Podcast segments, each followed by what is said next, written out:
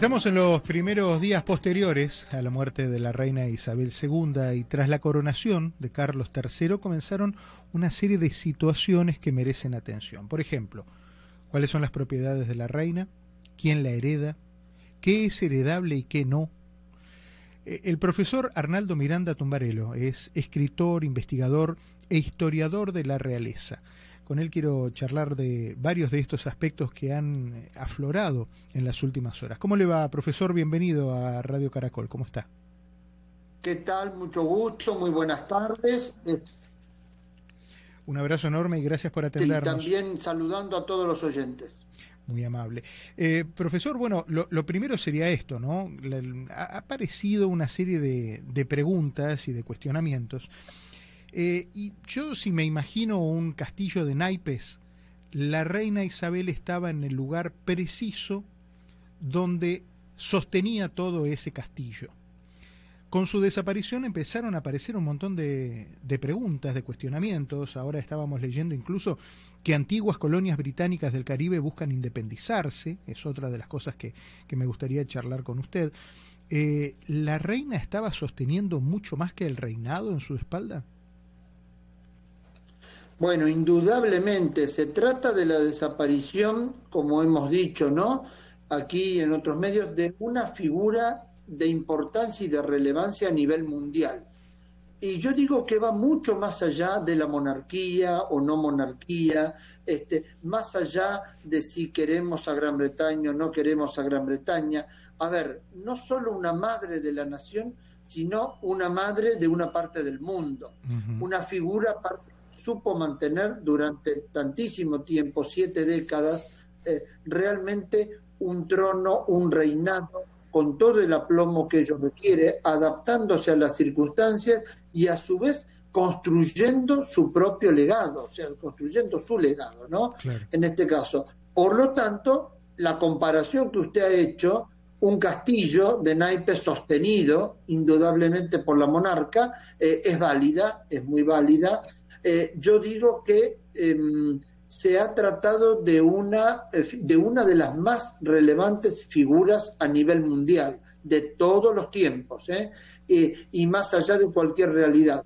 Por lo tanto, va a ser muy difícil, o sea, casi imposible suplirla o reemplazarla, pero va a ser muy difícil llevar a cabo y llevar adelante ciertas cosas, más en un momento de coyuntura política, económica, social, es a nivel mundial, no es solamente para Gran Bretaña o para sus colonias o para la Commonwealth, ¿no? Eh, sino que a nivel mundial. Es un momento histórico de gran relevancia, donde además de un rey Nobel, Carlos III, quizás el más preparado para ser monarca. Yo allí pongo mucho el acento. ¿Por qué? Porque Carlos III justamente eh, quizás sea la persona que más se ha preparado y durante más tiempo para poder ser monarca y eso le tiene que dar justamente un respaldo. E, ese es parte de su respaldo. el legado de su señora madre también es parte de otro respaldo que él debe saber catalizar, aprovechar.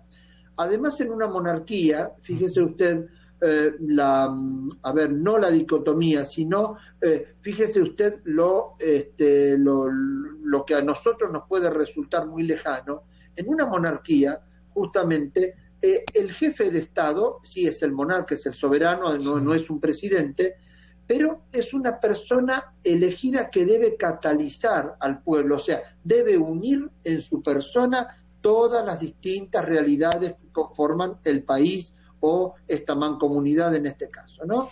Entonces, este, se da, digamos, una serie de circunstancias particulares muy, muy especiales que no se han dado nunca. Por lo tanto, el desarrollo de los acontecimientos va a ser día tras día, digo yo, y eh, minuto tras minuto y cuestión tras cuestión. Claro. Es decir, eh, nuevo, cada, tema se cada, tema tendrá la, envergadura propia y tendrá que ser atendido en, en, su justa medida en el momento que vaya surgiendo. Eh, lo que sucede es que con Carlos III la sensación tiene la responsabilidad de ir uniendo estas mancomunidades de naciones. Pero por el otro lado, él, en su vida personal, a lo largo de toda su historia, no fue una persona particularmente catalizadora, particularmente aglutinadora de afectos y de simpatías. ¿Por qué ahora debería hacerlo como rey? Bueno, ahora debería hacerlo porque ahora es donde debe ejercer en este momento histórico para él y para toda la nación británica y para el mundo, si se quiere. Eh, justamente este es el momento histórico donde él debe desplegar todo lo aprendido, donde debe, em, eh, digamos, eh, resignificarse y recomenzar, o sea, una etapa que cambia su vida por completo. Está bien, usted me dice, ya estaba preparado, sí, sabía que en algún momento, eh, digamos, la historia nos iba a dar que esto iba a ocurrir, claro, sí pero digamos que son circunstancias muy particulares. Él debe emplear y debe justamente saber unir las piezas del rompecabezas, sostener el castillo, en sus mismas palabras le voy a, eh, le voy eh, justamente a poner, o sea, las palabras que usted ha dicho, saber sostener este castillo, saber apuntalarlo. Indudablemente su madre ya le le ha de haber dejado una serie de cuestiones Fíjese usted en, en, el príncipe, en el que fue el príncipe Carlos hasta el jueves, ¿no? El heredero de la corona británica, cómo su vida ha sido vertiginosa, ha tenido todos los, los, los valores de matices, todos los valores de grises, digo yo, ha tenido su vida realmente desde el negro al blanco, pasando por toda esa gama, y del blanco al negro, y, pero que en los últimos 20 años precisamente, él viene aquilatando, digamos, méritos, vamos a llamarlo así, o viene aquilatando y viene preparándose. Yo digo que venía tomando conciencia verdadera de lo que le esperaba de este momento. Eh, muchos han, han este, em, elogiado y criticado elogiado en cuanto a su discurso, sí, lo creo elogiable, lo creo correcto, lo creo el discurso del momento. Correcto.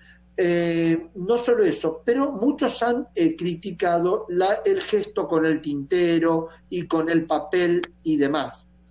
Claro, quizás su madre no lo hubiese hecho, lo hubiese hecho distinto, pero pensemos el momento histórico que es para una persona, es un mortal como todos nosotros, este, por más preparado que esté y que se encuentre. O sea, son momentos muy fuertes muy duros, muy difíciles. Es un momento donde toda la familia real británica debe estar más unida que nunca, donde todos deben ayudar y deben colaborar como parte del engranaje, del difícil engranaje, y donde toda una nación debe aprender a saber acompañar a un nuevo soberano, que vendrá con nuevos aires, por supuesto, que vendrá con nuevos ímpetus, desde luego, que vendrá o que viene, digamos, ya en este momento con una nueva perceptiva, indudable. Pero eh, vamos a decir que tiene que saber representar un momento histórico, saber amalgamar lo que hizo su madre, sin inmiscuirse en política, sugerir lo que corresponde. Eh, Profesor, le, iba a preguntar. A al gobierno, sí. Le iba, le iba a preguntar, eh, y lo escuché en una, en una entrevista, un, dato muy significativo, sobre precisamente este tema de eh, las propiedades de la reina, quién hereda y qué hereda, y qué pasaba con las joyas. Y lo escuché mencionar que las joyas reales de la corona no son de la reina, son un fideicomiso que servía como lo que en otros en, en, los países regulares sería el oro en el banco central, el respaldo económico de una nación. Eh, me parecía muy interesante para, para ver si me lo puede eh, contar nuevamente. Pero cómo no, justamente eso sí lo dije yo días pasados, es verdad, eh, cuando me preguntaron sobre el patrimonio de la reina y sobre las joyas de la reina. Bueno, aquí, en este caso, se la tengo que dividir a, usted en tres la pregunta y se la respondo. Primero este, tenemos el patrimonio de la reina, el patrimonio en sí, que heredará la familia en los términos que insertos en su testamento. Y aquí voy a dar otro dato, que creo que también lo dije. Eh, en su testamento fue cambiado, la misma reina lo cambió pocos días antes de su deceso. Leí por ahí que lo dejaba fuera, leí por ahí que dejó afuera a Harry y a los, y a los hijos de Harry. Ahí se puede inferir, no lo vamos a saber. ¿Y por qué le digo que no lo vamos a saber? Porque el testamento de la reina, así como el testamento del príncipe Felipe, el duque de Edimburgo, que falleció el año pasado, están abroquelados, sellados, cerrados. Es decir, no se van a dar a conocer públicamente, ¿correcto? Lo conocerá la familia en una intimidad o quienes sean los herederos, ¿correcto? O sea que no vamos a conocer en detalle las disposiciones. Sí podemos inferir, podemos tener una, eh, digo, una idea vaga, por cierto, de lo que puede pasar. En cuanto a las joyas, aquí tenemos que hacer la segunda división. Una cosa son las joyas de la reina. Ella tendría unas 300 piezas, calculo yo, de joyería de altísimo valor que han valuado algunos en 110 millones de dólares, puede ser, sí. Bueno, eso es patrimonio heredable, o sea, es materia de sucesión en la familia, correcto. Pero están las joyas reales de la corona. Las joyas reales de la corona, yo recordaba el día viernes, que fueron el patrimonio, justamente el, el, respaldo oro de la emisión monetaria británica hasta los tiempos del último rey, es decir, de Jorge VI, eh, de el padre de la soberana que acaba de dejarnos. Entonces, eso fue y fue lo que ayudó a salir, a emitir el circulante y por lo tanto este, eh, poder de alguna manera ordenar las cuentas de la nación en tiempo que se salía de una guerra. Y vaya que si la guerra para Europa, la Segunda Guerra Mundial, a eso me refiero, fue importante y fue devastadora. Lo es toda guerra, pero en este caso la Segunda Guerra Mundial tuvo consecuencias gravísimas, ¿no? Lo sabemos a través de la historia. Bueno, eh, esas joyas son un fideicomiso, exacto, sí son un fideicomiso que pertenecen al patrimonio de la nación. Eh, la realeza, en este caso, son los tenedores, son quienes la usufructúan, sí, correcto. No tanto usufructúan, las exhiben, en realidad, ¿no? Este, y, digamos, es parte de toda la tradición monárquica de la nación. Muy bien. En toda monarquía, no solo en esta. Eh, en el caso de Holanda, puedo recordar también, en el caso de España, tanto, tanto la corona, el orbe real, eh, el, el, cetro, las distintas tiaras, las distintas piezas de joyería que acompañan, que son conocidas en común como las joyas reales de la corona. La reina las exhibía o las colocaba en general cuando abría las sesiones del Parlamento la ah, hemos recordado, no en los últimos casos, porque ya obviamente ya no podía llevar el peso de la corona, dicho en forma literal, claro, eh, porque es algo bastante pesado todo eso. Entonces, este, bueno, ya no lo podía llevar en los últimos, eh, digamos, se prescindía y la corona entraba presidiendo un poco la ceremonia porque es el símbolo, ¿no? O sea que allí le respondo esta pregunta en tres partes.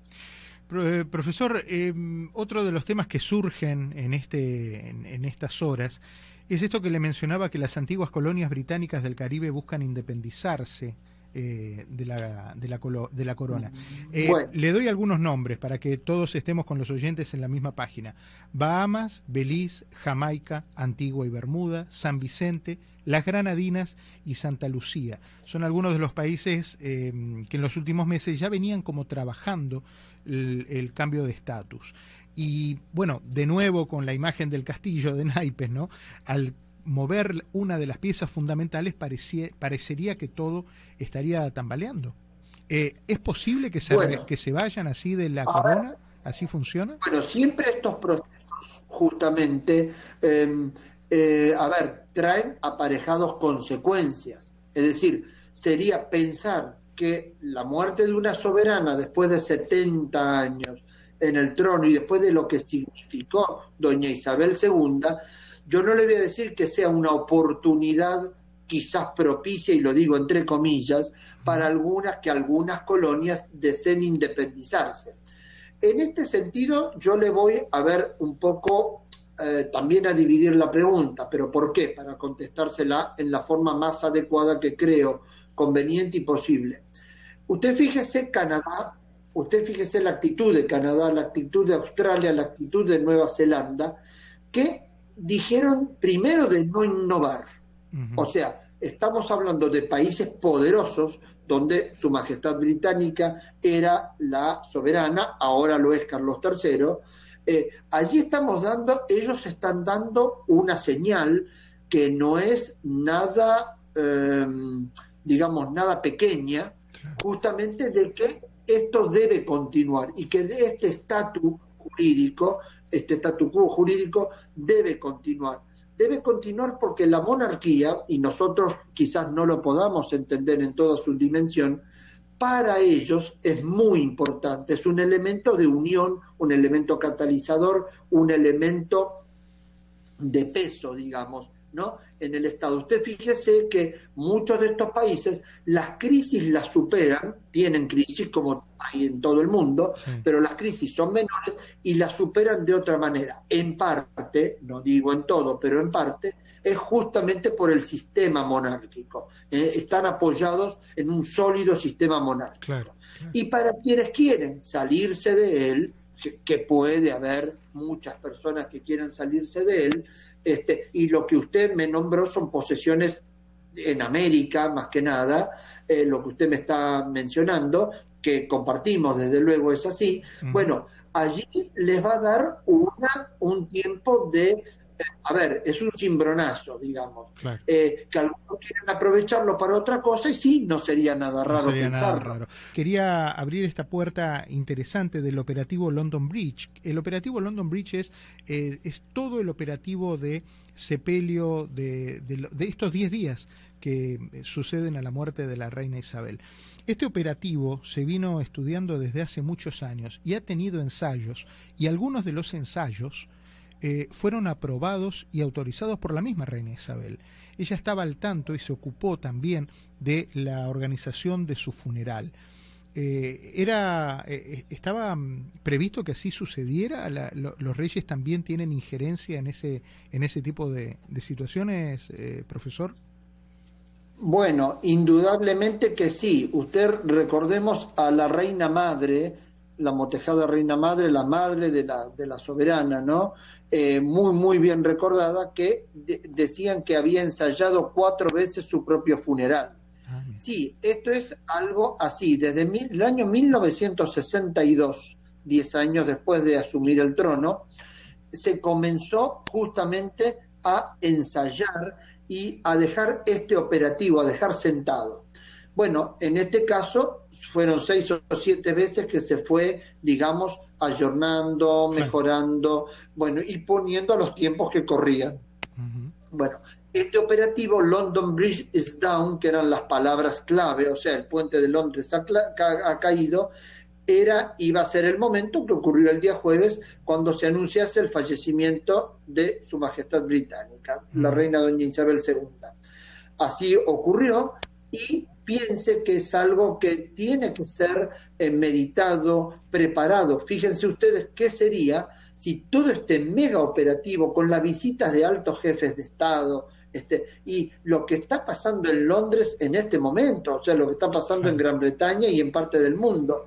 Piensen ustedes cómo se debe todo eh, justamente preparar. Y el ceremonial, el protocolo nos enseña justamente, así como eh, cada, cada personaje regio o cada miembro de la familia real cuando viaja siempre lleva prendas negras o de luto para estar prevenidos por si algún miembro ah, eh, o alguien de la órbita muere y bueno, tener que estar con la vestimenta del luto apropiada. Desde eso hasta los detalles del funeral, el traslado, dónde iba a fallecer la monarca, eso nadie lo sabía. Estaba previsto algo si fallecía en Londres, otra si fallecía en Balmoral, como en este caso ocurrió en Escocia, ¿no? que es a unos cuantos kilómetros de Londres. Por lo tanto, ¿cuál iba a ser el traslado? Que todo el pueblo pudiese despedirse, como en efecto se está haciendo y se está llevando a cabo. Y sobre este tema específico, sobre este tema específico de la despedida de, la gente, y, me quedan un par de minutos, por eso lo quiero llevar un poco más a, a paso ágil con esto. El féretro está hecho en roble inglés, forrado de plomo, fue fabricado hace más de 30 años, es lo que están señalando, eh, y la gente va a poder pasar por frente al féretro, pero no se le va a ver el rostro a la reina. La pregunta es, ¿pasó por algún proceso, algún tratamiento de conservación el cuerpo de, de la reina? Sí, siempre en estos casos, siempre hay un proceso y un tratamiento que se hace es similar al, embalsamamiento, este, son procesos a los que los cuerpos de, de, estas personas, de los soberanos y demás, siempre son, este, son por supuesto, están perceptibles en todo esto, ¿no? Son materia de este proceso. Para que llegar a su descanso eterno que va a ser en el castillo de Windsor, tan ensimismado y tan enraizado con la realeza británica. Recordemos que el apellido, el nombre que ellos llevan es la familia real de Windsor, que su verdadero apellido es Hanover o Hanover, este, pasando por Sajonia Coburgo-Gotha, que era el príncipe Alberto, el marido de la reina Victoria, Victoria era Hanover, este, y que ellos van mudando después de la Primera Guerra Mundial, Jorge V es el que lo hace, dicta en 1917 algunos decretos, entre los cuales nos dice que mudan al nombre de Windsor, ¿no? este, más enraizado con la realidad británica. es un castillo del siglo IX. Es la capilla de San Jorge donde descansa su mismo padre, entre otros.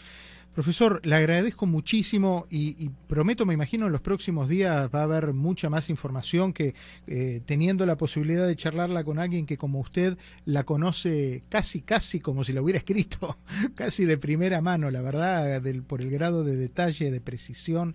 Eh, la historia no solamente hay que conocerla, sino saber contarla, y usted es, es uno de ellos. Así que le agradezco enormemente la gentileza de atenderme y le mando un abrazo muy grande, profesor. ¿eh? Muchísimas gracias igualmente para usted y para todos los oyentes. Arnaldo Miranda Tumbarelo, escritor, investigador e historiador de la realeza.